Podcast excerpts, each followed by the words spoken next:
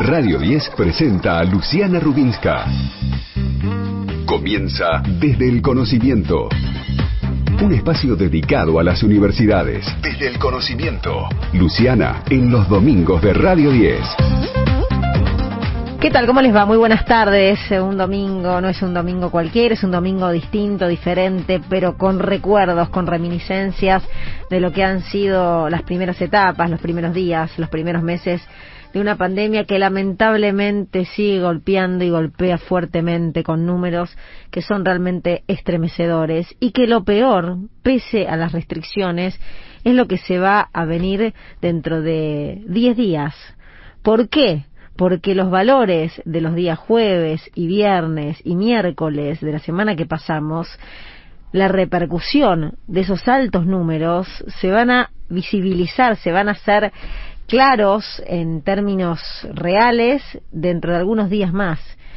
Hablaba los otros días en C5N con un médico sanitarista que además hace el análisis permanente de las curvas y con un dolor y una preocupación muy grande hablaba de que no hay que sorprenderse que en Argentina dentro de algunos días estemos hablando de arriba de 1.200 fallecidos por día. Esa es la gran preocupación y eso es eh, bien lo explicó el gobierno nacional, lo que lleva a tomar las decisiones que se terminaron efectivizando en nuestro país para aquellos lugares que estén en alarma mucho, pero mucho más.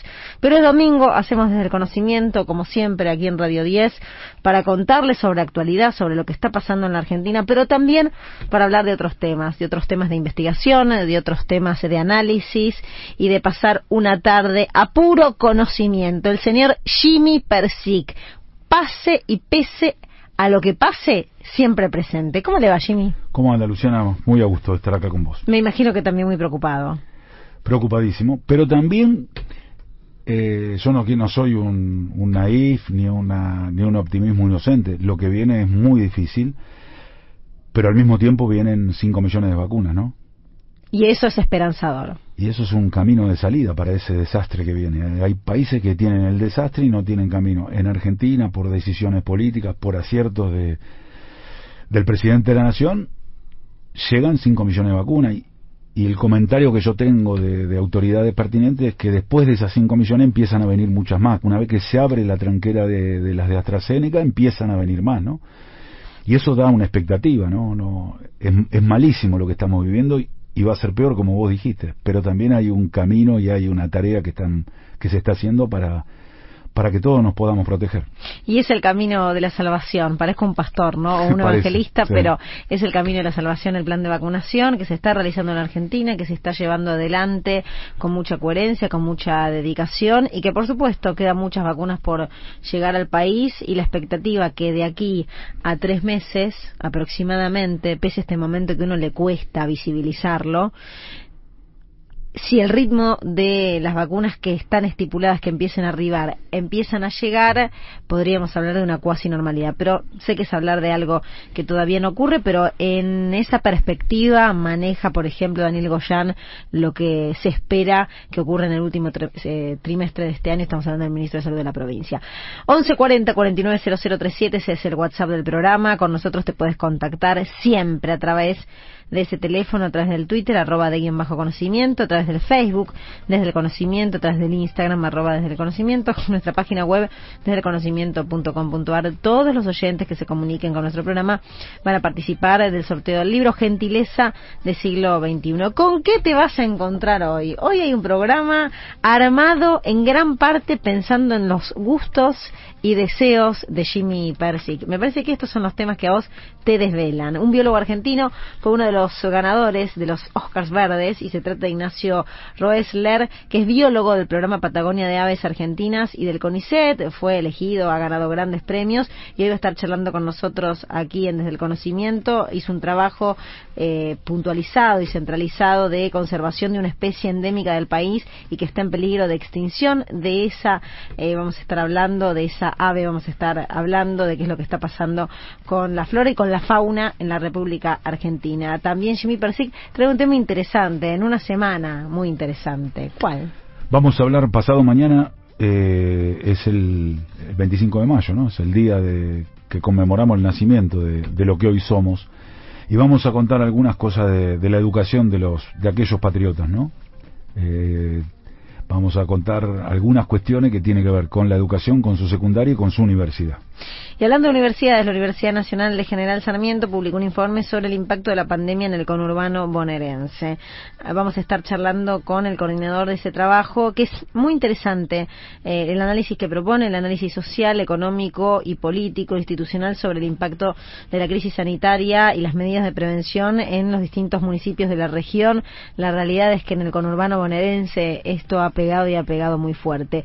Y el plato fuerte, hablando de fortalezas, el, el plato principal de hoy va a ser eh, charlar con el ministro de Producción de Ciencia e Innovación Tecnológica de la provincia de Buenos Aires. Vamos a estar charlando con el ministro Augusto Costa sobre lo que está pasando, sobre la realidad de las pymes, sobre la realidad del trabajo, de la producción en la provincia de Buenos Aires. Y también vamos a hablar de precios, de precios que incluyen el precio de la carne, porque si hay alguien que conoce mucho acerca de ello, ha escrito un libro, Todo Precio es Político, entiende muy bien y nos puede ayudar a comprender por qué los precios están, sobre todo de los alimentos que están directamente por las nubes, y ese es un problema que rápidamente el Gobierno Nacional empezó, pero debe atacar fuertemente.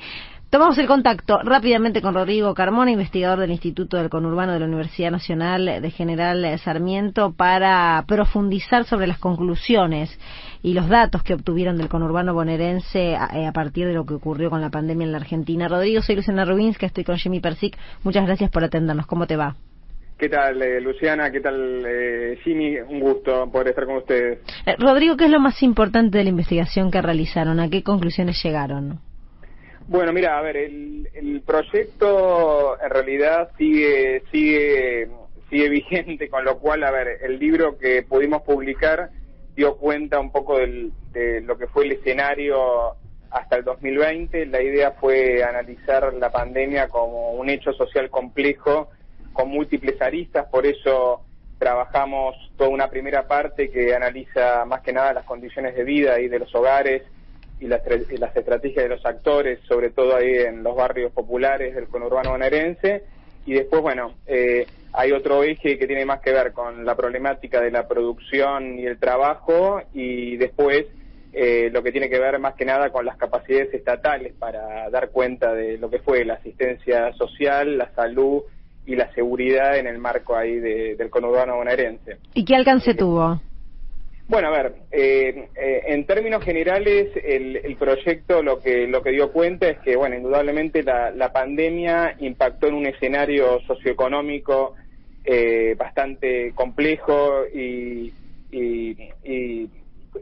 digo complejo en términos sociales y económicos por todo lo que fue la etapa macrista anterior, con lo cual profundizó, digo, el nivel de desigualdad y, complejidad existente, y por otro lado, bueno, fue clave la intervención estatal para mitigar un poco los impactos fuertes eh, que tuvo, eh, sobre todo en la primera etapa más de, del ASPO, ¿cierto? Más del aislamiento, donde, bueno, ahí el Estado salió fuerte para asistir. Por un lado, ya venía asistiendo en, en todo lo que tenía que ver con la cuestión alimentaria, y después, bueno, eh, tratando de de, dar cuenta ahí de la problemática de ingresos con el IFE, que bueno, tuvo una extensión muy fuerte en gran parte de los municipios, eh, sobre todo de la segunda y tercer corona, y después, bueno, eh, también un instrumento clave fue el, el, ATP, sobre todo en los municipios más eh, fuertes a nivel productivo, digo, San Martín, 3 de febrero, Malvinas, es decir, municipios que tienen una trama industrial importante y que, bueno, sostuvo ahí todo el empleo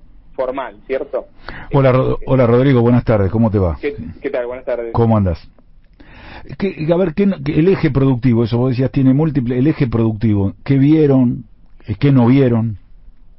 Mira, a ver, en términos generales, eh, obviamente hay una diversidad de situaciones fuertes, es decir, las empresas que venían con, con cierto desarrollo previo, eh, es decir, tenían más capacidades, pudieron afrontar mejor eh, el parate de actividades. A ver, el escenario fue eh, en una primera parte de un tercio de las actividades funcionando, sobre todo los, los, servicios, los sectores más esenciales, ¿cierto? Alimentos, vinculado con la industria alimenticia, y después con insumos para el sistema de salud en general y después, bueno, lo que se empezó a dar es la apertura gradual, ¿cierto?, en la medida de que la pandemia empezó a, permitir el desarrollo de otras actividades. O sea, hacia fin de año, septiembre, octubre, ya la mayor parte de los sectores productivos venían funcionando, pero bueno, con impactos muy distintos según el, sector de actividad y según, yo diría, eh, el tipo de, de empresa, ¿cierto? Que con eh,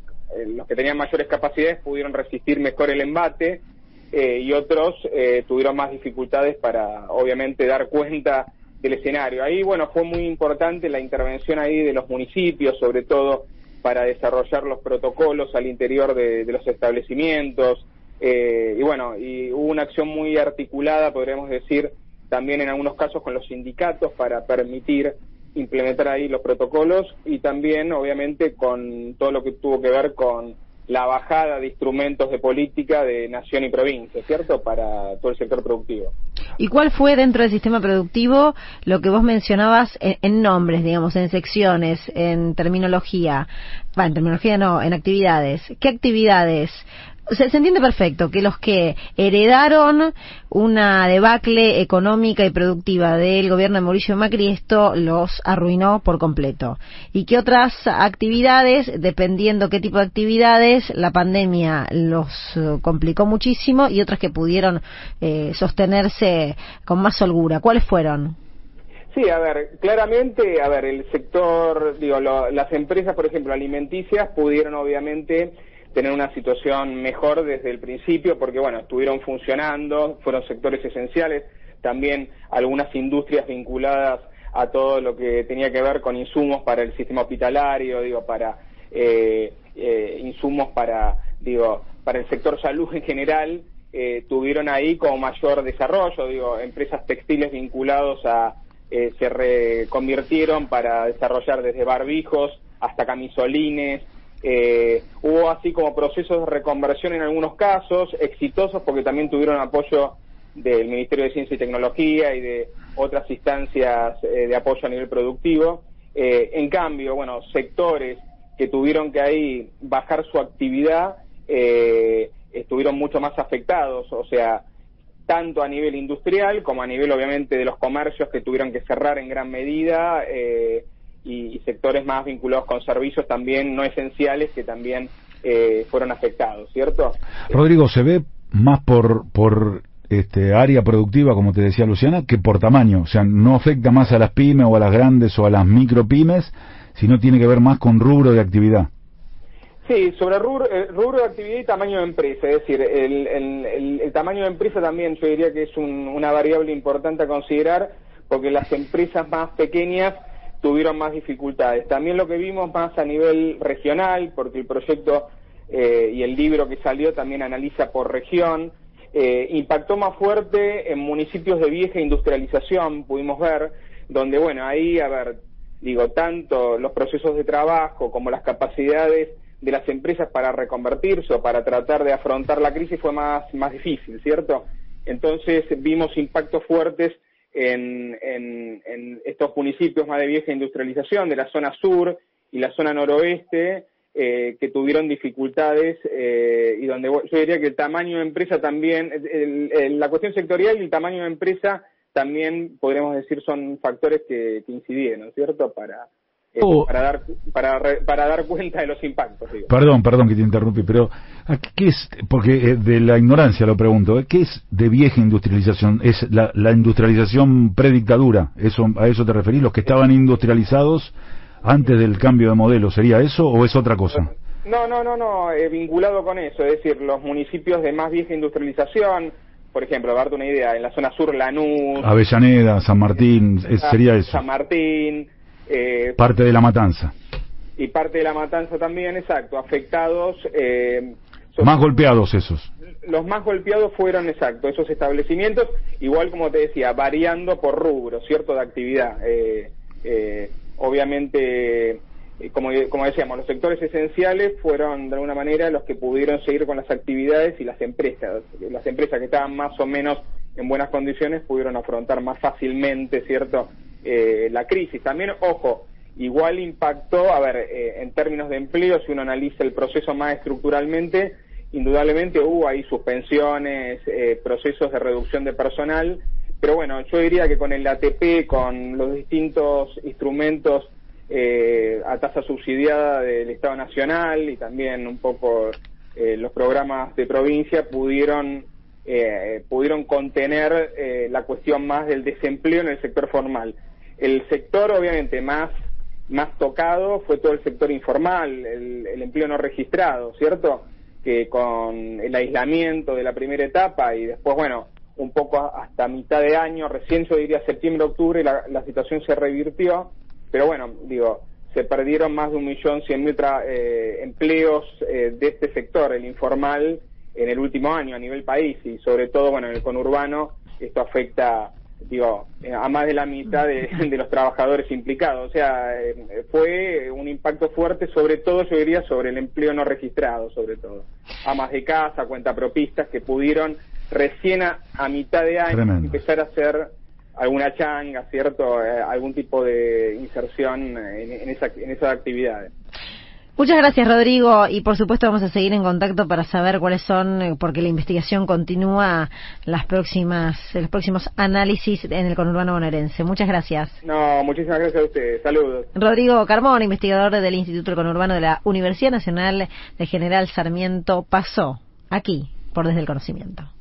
La educación tiene su espacio en Radio 10. Desde el Conocimiento. Un programa hecho por las universidades. Hasta las 18 en Radio 10. Tengo noticias, noticias de las universidades.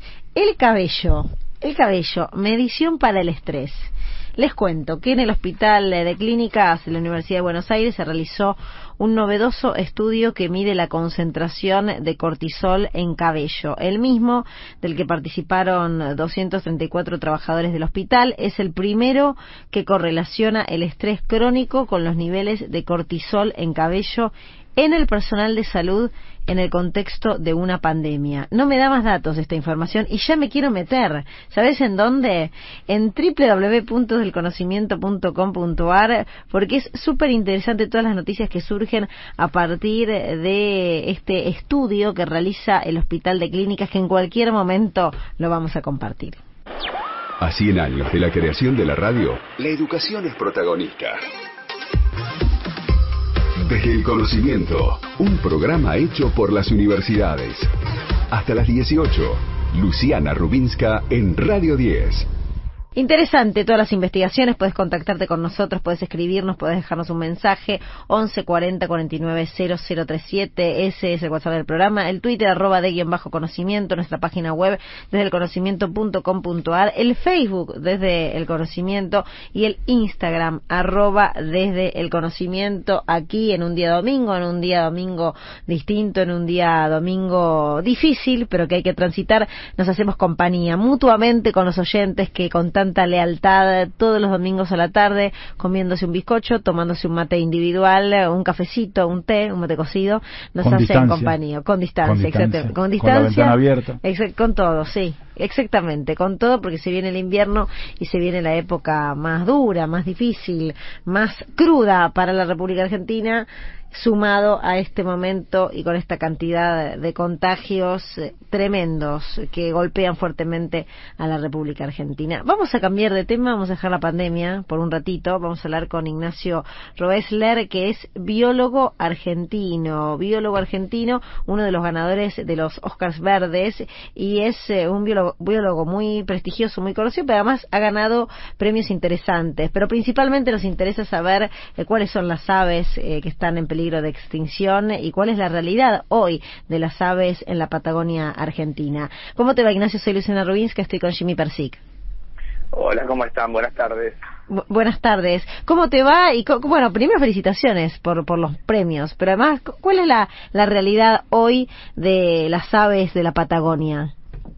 Bueno, gracias, antes que nada, gracias eh, por las felicitaciones y estuvo estuvo bueno el premio, un premio a, un trabajo de equipo igual, no es, no es solamente para mí. Por supuesto, hoy sos, pero sos vos porque hoy estás con nosotros charlando, pero por supuesto que nada se hace en soledad, ¿no? Está bien.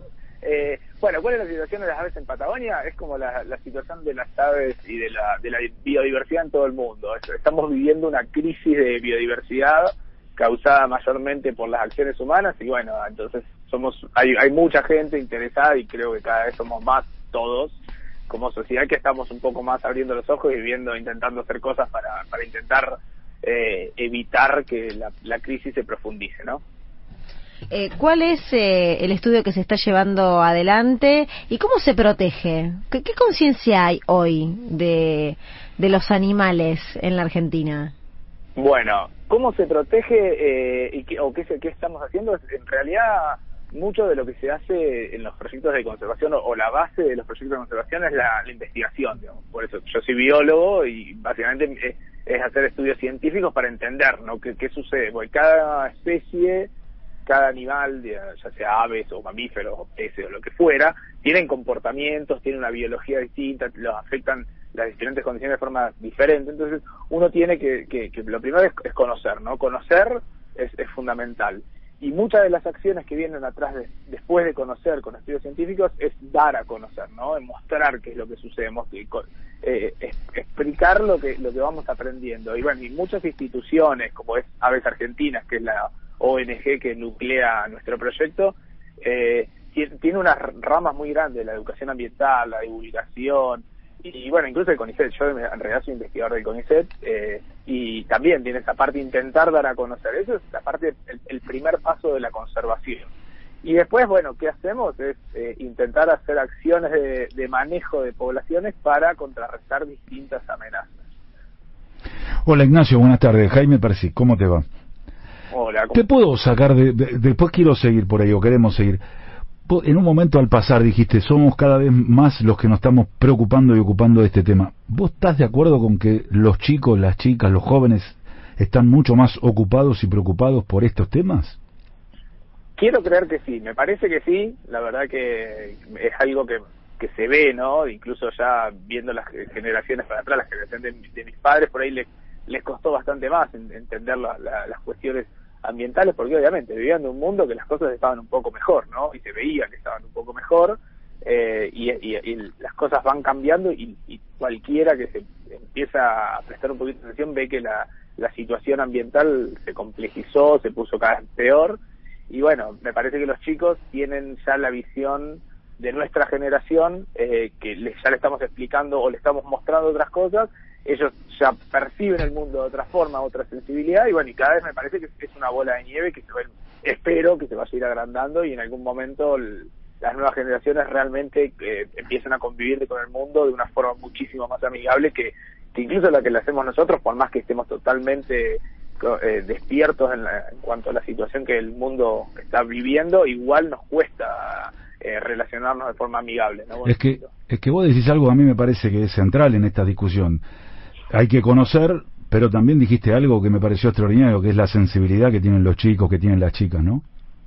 Sí, y bueno, a mí algo que me pareció el año pasado, eh, hablé con algunos varios programas así que me llamaban porque en algún momento se había empezado a hablar de que, había más fauna en las ciudades debido a la pandemia, ¿no? Que la, como el humano había parado. Sí, te acordás del año pasado. Había, claro, ¿viste? se empezó a hablar mucho de eso. Y yo, mi percepción, yo, yo miro pájaros, soy observador de aves desde que tengo 10 años. Yo camino por la calle identificando cada bicho que va pasa volando al es medio un trauma para estudiar. Pero bueno, creo que todos los observadores de aves hacemos. Y la verdad que yo no, no noté que hubiera más pájaros en la ciudad. Eh, Pero sí que se los escucha más, te digo.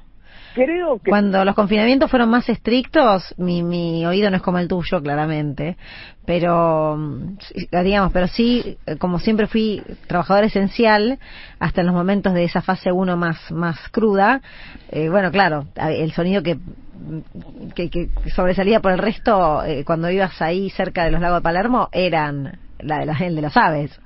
Claro, pero para, mí lo que pasó, mi, percepción fue que bajó el ruido.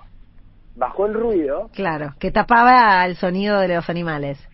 Por, un lado eso. Y por otro lado, la gente, por, ahí vos, justamente, vos notaste lo del ruido, ¿no? Que había otro sonido en el ambiente. Yo recuerdo acá en las noches en mi casa salir al, al, patio a, la noche y no escuchar nada, escuchar silencio, casi como si estuviera en el campo. Y eso es fabuloso en una ciudad. Eso no ocurre en la ciudad, digamos, era increíble. Pero aparte, la gente, al estar en su casa de golpe, que le digan, no te vayas a ningún quédate en tu casa, la gente empezó a mirar más que había alrededor, ¿no? y empezó a percibir el picaflor que venía todos los días a la ventana, empezó a percibir a, a los caranchos, que bueno, ahora salió una nota bastante mala en página 12 diciendo que eran una plaga. No, no son una plaga, son, bichos que están hace un montón en las ciudades y, y que se adaptaron a los medios urbanos y la gente creo que empezó, se, le abrió una puertita de sensibilidad y empezó a mirar un poquito más a su alrededor y empezó a, tener como otra visión de lo que estaba ocurriendo alrededor y me parece a mí que la, única cosa buena que ve de la pandemia es eso, es que de repente la gente se dio cuenta que hay otras cosas y que si no frenamos el ritmo que llevamos la vamos a arruinar de todo. Clarísimo el mensaje, Ignacio Ruesler, biólogo argentino, que pasó aquí en Desde el Conocimiento. Gracias. No, por favor, gracias a ustedes por, por siempre estar comunicando cosas. Muchas gracias a vos por estar presente aquí. Momento de la información, señor Jimmy Persic, momento de las noticias, un clásico en Radio 10. Presenta Maxi Consumo, el supermercado mayorista donde siempre ahorras algo más. Radio 10.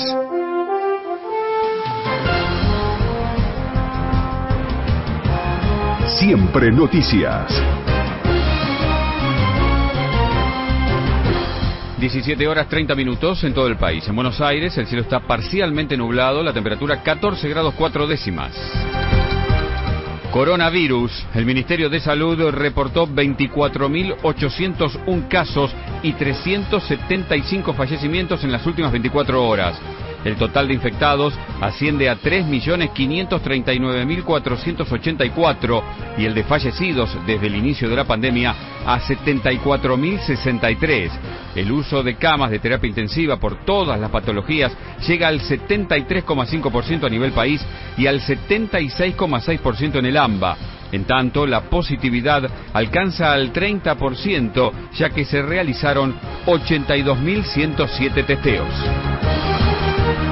El gobierno apunta a la bimodalidad en las clases mientras dure la segunda ola. El ministro de Educación, Nicolás Trota, consideró que después del 31 de mayo espera recuperar la presencialidad en los sectores que estén en riesgo bajo o medio. Una bimodalidad es lo que vamos a transitar mientras seguimos avanzando en la vacunación de nuestra comunidad. Es una decisión sanitaria en el marco de la segunda ola que está impactando en Sudamérica. Nuestra expectativa, y ayer tuve una reunión con los 24 ministros y ministras, es comenzar a recuperar la presencialidad el 31 de mayo en todos aquellos territorios que estén en una situación de riesgo bajo o medio, que esperamos que sea gran parte del territorio argentino. Después hay algunas jurisdicciones que ya venían con una situación de enorme complejidad, que estos nueve días de medidas más restrictivas creemos que van a impactar positivamente. Argentina encabeza el ranking de apoyo a trabajadores durante la pandemia. Así se desprende de dos informes realizados por Global Union y la Confederación Sindical Internacional. La Argentina encabeza la lista, seguida por Austria, Suecia, Francia y España. Estos datos fueron compartidos este domingo en la cuenta de Twitter del jefe de gabinete, Santiago Cafiero. Cielo parcialmente nublado en la ciudad con ráfagas de viento del sector sud-oeste. La temperatura en horas de la noche rondará los 11 grados. La actual 14 grados 4 décimas, humedad 67%. Más información en ámbito.com. Radio 10, siempre noticias. Maxi Consumo es el supermercado mayorista que elegís y confías. Siempre trabajamos para darte lo mejor. Atención personalizada, el mejor surtido y variedad con todos los medios de pago. Maxi Consumo crece en todo el país, siempre junto a vos. Lo que pasa en las universidades se escucha en la radio. Desde el conocimiento hasta las 18. Luciana Rubinska en Radio 10.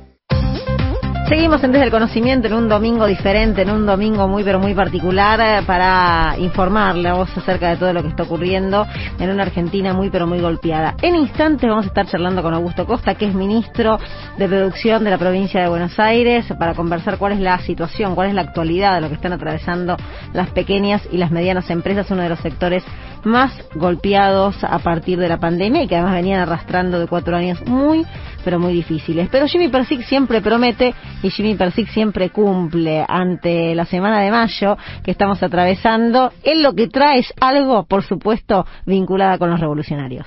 Bueno, Luciana, como quedamos, te iba a contar de de la educación de los revolucionarios de mayo. Es una, una fecha muy importante para nosotros, para, para toda la Argentina, para la región. 25 de mayo de 1810, 25 de mayo de 2021, en una situación muy complicada donde, donde dejar de ser colonia, donde pensar en un nuevo país, donde pensar en una sociedad más justa es parte de, de lo que viene.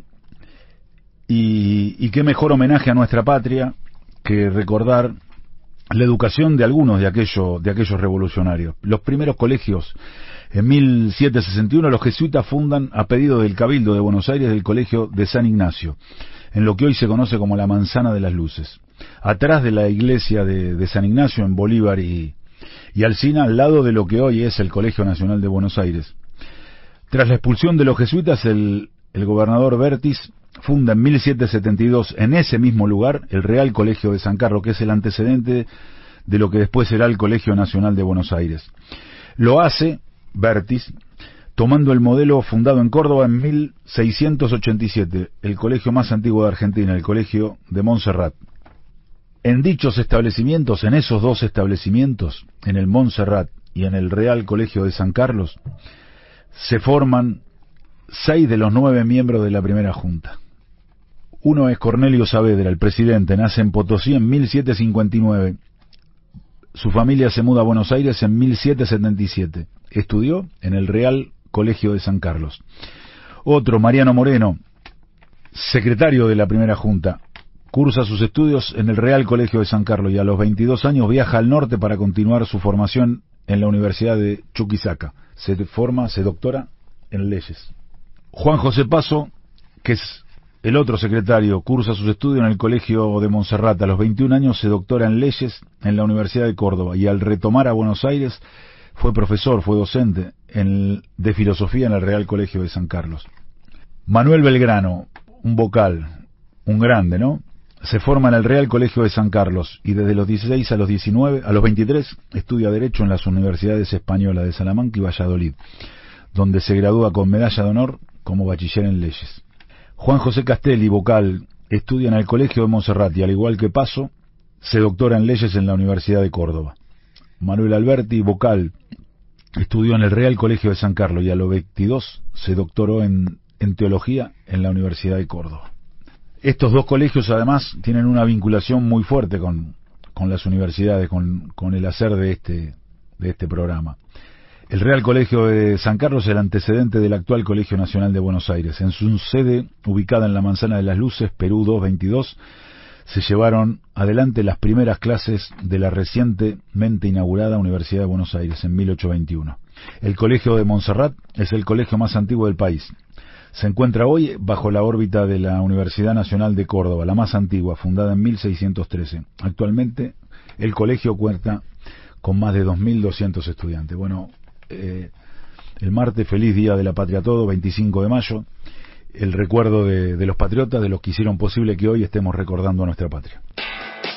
Estás escuchando Desde el Conocimiento con Luciana Rubinska en Radio 10. Para nosotros es un placer poder charlar de actualidad, de pasado, de presente con Augusto Costa que ha sido tan importante, además, eh, en los últimos años eh, del gobierno de la provincia de Buenos Aires, pero con un pasado muy importante también a nivel nacional con el kirchnerismo antes de la llegada al macrismo. Augusto Costa, ministro de Producción, está para charlar un ratito con nosotros. El lujo que nos damos en Desde el Conocimiento. Bienvenido, Augusto, ¿cómo estás? ¿Qué tal? Buenas tardes. Muchas gracias eh, por la invitación. Como este es un programa dedicado al conocimiento, a la educación y anclado en las universidades, lo primero que te quiero preguntar, más allá de que no tenga que ver con la actualidad, es ¿qué te dejó a vos la universidad? ¿En qué te formó? ¿Qué representó en tu vida? todo, todo. O sea, yo em, entré a la UBA en el año 95, eh, en el apogeo del neoliberalismo, donde eh, para estudiar economía eh, teníamos la posibilidad de, de conocer todo lo que era el paradigma de ese momento y quienes obviamente no comulgamos con esas ideas, eh, la teníamos muy difícil para poder conocer otras visiones, otro tipo de enfoques eh, que, el dominante. Y ahí tuve la suerte de, conocer a, a, un grupo de gente en económica, donde estaba Axel Kisilov, donde estaba Cecilia Naón, una compañera que, con la cual después seguimos trabajando mucho tiempo, Javier Rodríguez, hoy es eh, ministro de Desarrollo Agrario de la provincia, y, empecé a militar en la agrupación TNT de la Facultad de Ciencias Económicas, una agrupación independiente, donde eh, a partir de la oposición a, las ideas eh, del neoliberalismo que, que, habían tomado la uva y, y, eran lo que formaba después la cabeza que terminaba legitimando un montón de políticas que estaban tomando en el país de exclusión y de, y de destrucción de la, economía del tejido industrial.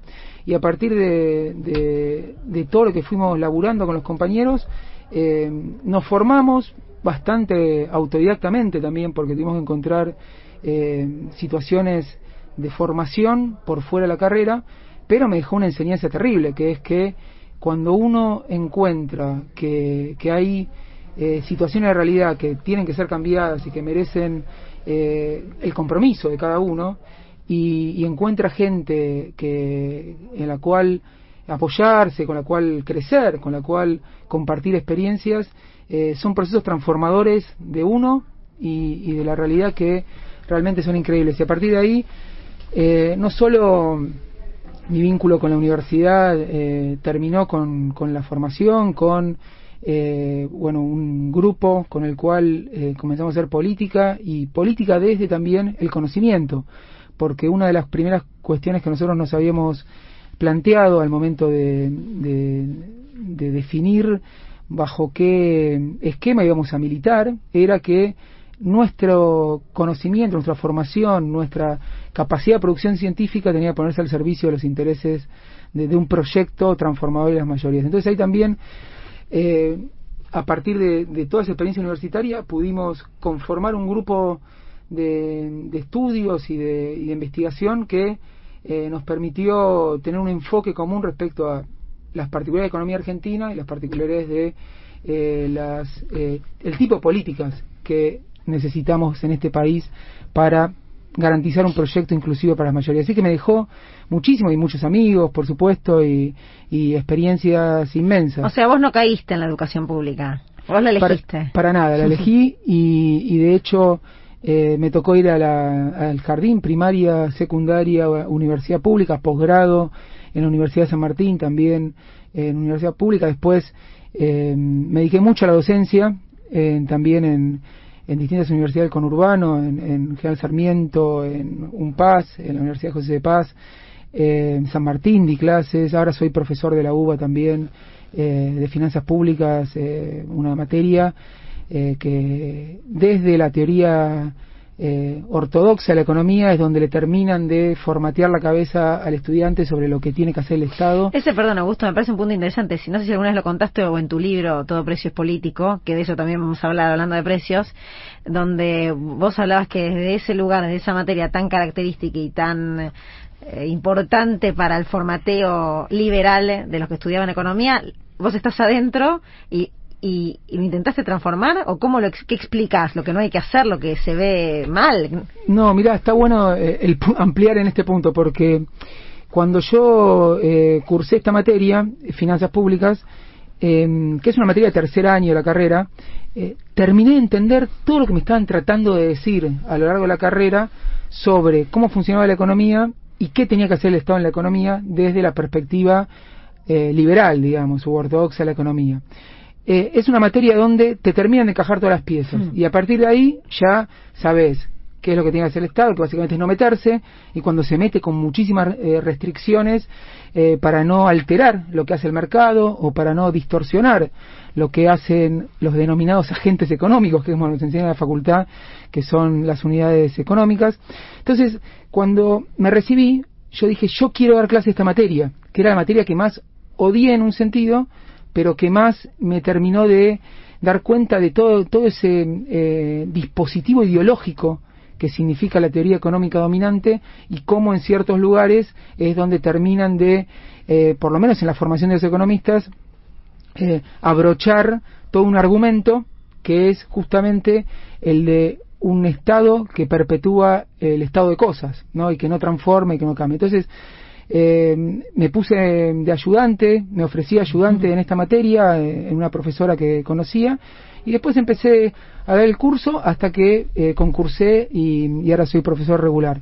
Y lo que decidí hacer no es dar otra cosa o enseñar otra cosa, sino al revés, es decir, a los alumnos, miren, ustedes llegaron a este curso y acá es donde nosotros tenemos la obligación de terminar de explicarles de qué se trata este cuentito.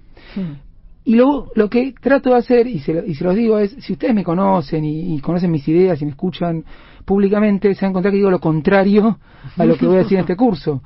Y no es que es una patología psicológica que, que me lleva a hacer eso, sino que creo que para un economista ortodoxo es muy importante conocer esta materia, pero si uno la va a criticar, tiene que entender qué es lo que está criticando. Entonces, me esfuerzo mucho porque quede claro cuál es el sentido de eh, la teoría ortodoxa, y particularmente en la materia, pero marcando críticamente cuáles son los aspectos que uno debe reflexionar.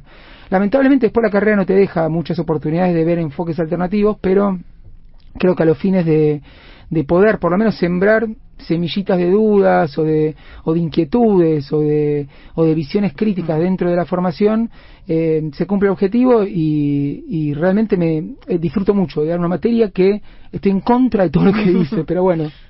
Augusto, es, vos dijiste en el 95, pleno auge de, de 20 años tenía de, de, hegemonía en el mundo, o no, no había sido hegemónico todo el tiempo la pandemia y la crisis económica consecuencia de la pandemia, una crisis fortísima, ¿no? ¿Ves esa hegemonía de esas ideas o lo que vamos viendo es que allá, no sé, allá estoy en la radio y lo digo, pero allá lejos aparece otra cosa? Mira, creo que la tensión entre el sistema de pensamiento eh, neoliberal y, sus eh, visiones teóricas que lo sustentan con la realidad eh, es eh, algo que, que, es inherente al propio desarrollo del sistema. Es decir, en determinadas etapas, eh, el ejemplo quizás más, más, más simbólico, más manifiesto, es cuando aparece Keynes en 1930 a decir algo que era obvio, que toda la teoría económica liberal no estaba pudiendo explicar qué estaba pasando en la economía porque había desempleo, porque había recesión, cuando supuestamente eso era imposible desde el punto de vista teórico. O sea, la, cuestión central de la teoría convencional es que no tiene una teoría de la crisis, porque en la medida en que los mercados funcionan y resuelven todo, no debería haber crisis. Y sin embargo, la historia del capitalismo es una historia de crisis tras crisis. Pero la teoría no te las explica. Y, y entonces Keynes viene a decir, yo me formé en esta tradición, con lo cual es un converso, y si fíjense, aprendí una teoría que no me permite explicar lo que está pasando. Y cada tanto el sistema capitalista va generando crisis donde la teoría no te permite explicar por qué es esa crisis. Tenemos que ir a una tanda, pero te dejo una pregunta pendiente. ¿Vos qué sos? Sería la pregunta, ¿no? ¿Vos qué sos? Y en un ratito vamos a hablar de los precios, sobre todo con los precios de los alimentos, que es una gran preocupación. Pero ¿qué sos? ¿Qué, qué sos para la educación económica eh, tradicional, no tradicional, para un estudiante y para un estudioso tan tanto tiempo de la economía? ¿Qué es Augusto Costa? Estamos charlando con él en Desde el Conocimiento, el lujo que nos damos en esta tarde de domingo. Hasta las 18. Escuchala Luciana Rubinska en Radio 10. Seguimos charlando con Augusto Costa sobre la realidad, sobre las teorías ortodoxas, liberales, y le preguntábamos al ministro de Producción de la provincia de Buenos Aires qué era entonces. ¿Qué es Augusto Costa? Bueno, como venía contando, nosotros desde el punto de vista teórico eh, entendemos que la realidad tiene que poderse explicar una teoría y para eso entonces hay que tener una teoría que te explique las crisis de un sistema que eh, tiende a las crisis, ¿no? Entonces ahí hay muchísimas vertientes de la teoría económica, desde el keynesianismo, que explica cómo el funcionamiento particularmente del mercado de trabajo, que para la teoría ortodoxa es como si fuese el mercado de las zanahorias o el mercado de las zapatillas, pero que tiene muchas particularidades y que eh, situaciones que ocurren en el mercado de trabajo afectan el empleo, el volumen de producción y las crisis. Entonces, tenemos eh, enfoques desde el keynesianismo, desde estructuralismo para explicar la realidad de los países latinoamericanos, porque también eh, me parece una de las cuestiones centrales al momento de eh, hacer una caracterización de cómo funciona una economía es cuáles son sus particularidades. Y las teorías ortodoxas en general tienen un recetario de medidas que en todo tiempo y lugar eh, supuestamente si les aplicás la economía funciona bien y desconocen las especificidades y que tiene de particular cada país en cada momento histórico. Entonces creo que eh, lo que uno tiene que ser es un, un académico o un profesional crítico tomando las teorías que permitan explicar mejor la realidad. o sea, no podemos titular Augusto Costa. Somos keynesianos críticos, somos. Eh, ah, ahí, es una. ¿Por qué somos? ¿Qué somos? ¿Quiénes somos? Eh, quienes nos formamos en el contexto en el cual eh, te había comentado eh, en los 90 como oposición a estas visiones, encontramos en las líneas eh, críticas y heterodoxas de la economía explicaciones que no nos daba el manual oficial de la carrera. Entonces, para nosotros poder explicar la realidad con un herramental teórico de, desde la visión crítica de la teoría convencional eh, es la forma de entender la economía. Es que una teoría que no explica la realidad no es teoría, es otra cosa, es un cuento. Bueno, pero vos reíste, pero la teoría Friedman, ¿no? que es Milton Friedman, un prócer de la teoría del eh, neoliberalismo, él cuando hablaba de, de, cómo iban a ser los modelos económicos que, que iban a explicar cómo funciona el mundo, si bueno, acá no importa si las premisas están bien, si se corresponden con la realidad, mientras más o menos muestren algo coherente, o sea, como una, una cuestión donde eh, muchas veces, si lo que predice la teoría no se manifiesta en realidad, eh, le echan la culpa a la realidad y no a la teoría. Entonces nosotros siempre decimos, che, si después tantas veces lo que vos dijiste que iba a pasar no pasa nunca, y siempre le echar la culpa a que en realidad la teoría está bien, pero la realidad está mal, algún problema hay. ¿Qué necedad que hay en esa explicación? Pero no, no es eh, ingenua, porque eh, cada teoría es funcional a ciertos intereses. Hmm, Entonces, no es una cuestión ingenua decir, bueno, yo mantengo esto que es la explicación de cómo funciona la economía y por lo tanto qué tiene que hacer el Estado, porque en realidad ese esquema funciona para beneficiar a algunos sectores en detrimento de otros. Entonces también hay que considerar el impacto en términos de intereses que tiene la actividad económica. Charlando con Augusto Costa, ministro de Producción de la provincia de Buenos Aires, ¿por qué, como todo precio es político, gran libro que recomiendo para aquellos que no tuvieron la posibilidad de leer, por qué pasa lo que pasa en la Argentina con los precios de los alimentos? ¿Se puede explicar? ¿En cuánto tiempo? Porque la verdad que son eh, si fuese un economista liberal, te lo explicaría en un minuto, diciendo, viste, si el Estado no para de tener déficit, no para de emitir, y eso genera inflación. Bueno, ¿entendiste algo de lo que te dije?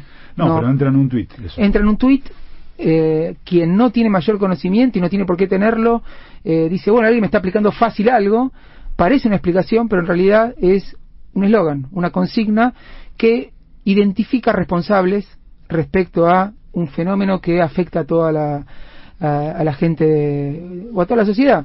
Entonces, ¿quién es el responsable? El Estado. ¿Qué hace?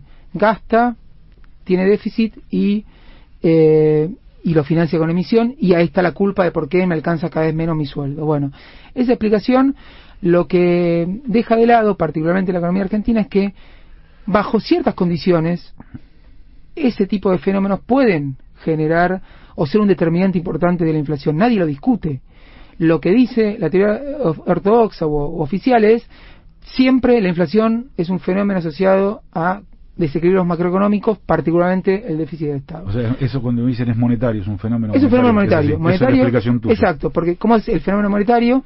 Es que tenés déficit, le pedís plata al Banco Central para financiar lo que no puede pagar, entonces el Banco Central emite y el fenómeno monetario termina traduciéndose directamente a los precios. Es una teoría que tiene eh, décadas siglo, te diría, y es la única explicación que encuentran para la inflación desde la teoría oficial. Cuando vos te puedes analizar una economía como la Argentina, donde hay particularidades que tienen que ver con eh, el rol del dólar dentro del funcionamiento de la actividad económica, donde estamos en una economía bimonetaria, las transacciones son en pesos, la mayoría, eh, cobramos nuestros salarios en pesos, vamos, pagamos, pero pensamos en dólares muchas transacciones, mucha gente ahorra en dólares, muchas empresas dolarizan sus ganancias, con lo cual el dólar es permanentemente un elemento de tensión dentro del sistema económico que además se, eh, se potencia porque cuando la economía argentina se industrializa o crece, requiere importaciones que no termina de poder compensar con lo que exporta eh, en términos de divisas. Entonces ahí también tenemos lo que se denomina restricción externa, que es que eh, siempre un proceso de crecimiento en Argentina históricamente generó devaluaciones porque los dólares que te ingresan por exportaciones no tienden a alcanzar. Entonces ahí tenés el dólar como un factor que cuando tenés fuertes devaluaciones le pega a los precios internos. Otro factor, el precio internacional. Hoy lo que está impulsando la inflación argentina es la suba brutal de precios internacionales de alimentos en los últimos 12 meses. Eh, la soja 600. ¿Eso es eh, la pandemia? Es un efecto de la pandemia y un efecto de, eh, particularmente, China, que entra la pandemia, tiene problemas para la producción de alimentos, particularmente tuvo que sacrificar pollos y cerdos y empezó a comprar carne en todo el mundo, empezó a comprar proteína vegetal, o sea, maíz, empezó a comprar soja, y toda esa fenomenal compra de China es lo que termina tirando para arriba los precios y China está sin COVID, o sea, sin eh, la pandemia en su territorio. Y con eh, una suba en la actividad económica fenomenal, está subiendo al 30% la economía china, eh, comprando commodities, alimentos por todo el mundo, generando problemas en todos los países, en Brasil, en Uruguay, en Estados Unidos y en Argentina, por su historia, pega mucho más fuerte. ¿Y qué recursos, qué elementos tiene el Estado para intentar contra, digo los desalimentos puntualmente, que es la gran preocupación del argentino y la argentina que ve y va a la góndola y todos los días y toda la semana, más allá de las trampas que hacen muchos empresarios, que ve subir el ayer, todo, lo, la parte de los alimentos de primera necesidad. ¿Qué elementos, qué puede hacer el Estado? Bueno, primero tiene que tener una teoría de por qué la inflación en la Argentina tiene las características que tiene. Y ahí si decimos el dólar es importante, no puede haber brusca devaluaciones. Si decís eh, los precios internacionales son importantes, tenés que desacoplar el impacto de los precios internacionales con el efecto local. La medida que tomó... Eso que dijiste es retenciones. Retenciones es una forma. La medida que tomó Alberto Fernández esta semana de eh, suspender momentáneamente las exportaciones de carne, ¿a cuento de qué vienen? A cuento de lo que vengo diciendo, que el mercado externo, China particularmente, empezó a comprar tanta carne que desabasteció el mercado local y suben los precios producto de que crecieron las exportaciones de manera fenomenal. Entonces, ¿qué dice el presidente? Vamos a analizar estos 30 días cuánto necesitamos de consumo interno para que los precios sean accesibles para, la nuestra gente. Exacto. Después, ¿Estás de acuerdo con la medida del gobierno nacional? Me parece una medida razonable en este contexto. Decir, si subieron las exportaciones, en 2015 las exportaciones de carne eran el 7% del total de la producción. Hoy son el 30%. Con lo cual, toda esa suba de, de lo que se vende afuera es lo que pasamos a consumir 58 kilos de carne promedio por habitante en 2015 a 43 hoy. ¿Pero qué es lo que viene? ¿Se sientan a negociar? No, lo que hay que hacer es ordenar el mercado, eh, porque además, eh, según eh, denuncia el gobierno nacional, hubo maniobras de exportadores de subfacturar las exportaciones, de eh, irregularidades en los procesos de comercialización, con lo cual imagínense que la carne, que además es el 20% de lo que gastamos en alimentos, tiene un peso enorme. Si eh, un bien tan sensible no está eh, disponible en condiciones accesibles para la gente, pega en el poder adquisitivo y pega, por lo tanto, en, en toda la dinámica de precio de la economía también. Con lo cual ahí me parece que es ordenar el mercado y es tener eh, la posibilidad de evitar este contexto internacional que pegue tan fuerte en nuestra economía. Te hago una muy cortita, porque entendí más o menos lo, lo que explicaste recién. La leche. Bueno, un dólar diez la leche. La leche eh, también es un, es un bien que hay que mirar. Mira, nosotros cuando estábamos en, el Gobierno Nacional, el segundo mandato de Cristina, que yo era secretario de Comercio, teníamos Administración del Comercio Exterior de eh, trigo, de carne y de leche. ¿no? Entonces, en, la medida en que el mercado interno está abastecido, se exporta todo lo que eh, va por encima del abastecimiento interno. Eh, el gobierno Macri eliminó todo ese, tipo de medidas y el resultado fue que cayó el consumo per cápita de leche a nivel tremendo, fue. tremendo histórico y, sí. y eso es nutrición básica de, los chicos, los chicos o sea es así entonces fíjate cuando se desentiende el estado de su rol de priorizar las necesidades de, consumo del mercado local y por rentabilidades extraordinarias en mercados internacionales permite que se vacíe el mercado local para exportar, hay que tomar medidas. Y las medidas tienen que ser en línea con estas prioridades, me parece.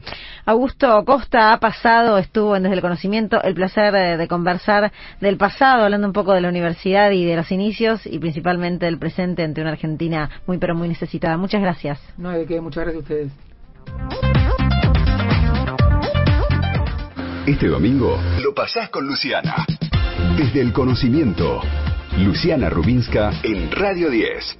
Hemos terminado desde el conocimiento, no te puedes quejar, Jimmy, ¿eh? No me quejo. ¿Eh? Tuvimos un lindo programa, hemos atravesado una linda hora con todos los oyentes. Les agradecemos a la Universidad Nacional de San Martín a la Universidad Nacional de Burlingame. Estaba fabiando, Jimmy, te enganché. La Universidad Nacional de Loma de Zamora. A la Universidad Nacional del Centro de la Provincia de Buenos Aires. A la Universidad Nacional de Jujuy. A la Universidad Tecnológica Nacional. A la Universidad Nacional del Chaco Austral. A la Universidad Nacional de la Patagonia San Juan Bosco. A la Universidad Nacional de José Cepaz. La Universidad Nacional de Mar de Plata. A la Universidad Nacional de Moreno. La Universidad Nacional Arturo Jaureche. A la Universidad Nacional de San Luis. A la Universidad Nacional del Noroeste de la Provincia de Buenos Aires. A la Universidad Nacional de Misiones. Y a la Universidad Nacional de los Comechingones a la Universidad Nacional de Rosario y la ganadora del libro ha sido Olga de Varadero, que se lleva el libro, la producción se va a estar contactando con ella. Muchas gracias por estar del otro lado. Aquí en la producción de las noticias estuvo Héctor Silva, en la producción Karina Labrán, en la operación técnica Delito Dinoco y Seba Merán, en la producción general de Freak Producciones. Siempre me acompaña Jimmy Persig, soy Luciana Rubinska y les agradecemos por estar del otro lado. Que tengan una buena semana. El próximo domingo nos volveremos a encontrar, volveremos a hacer desde el conocimiento.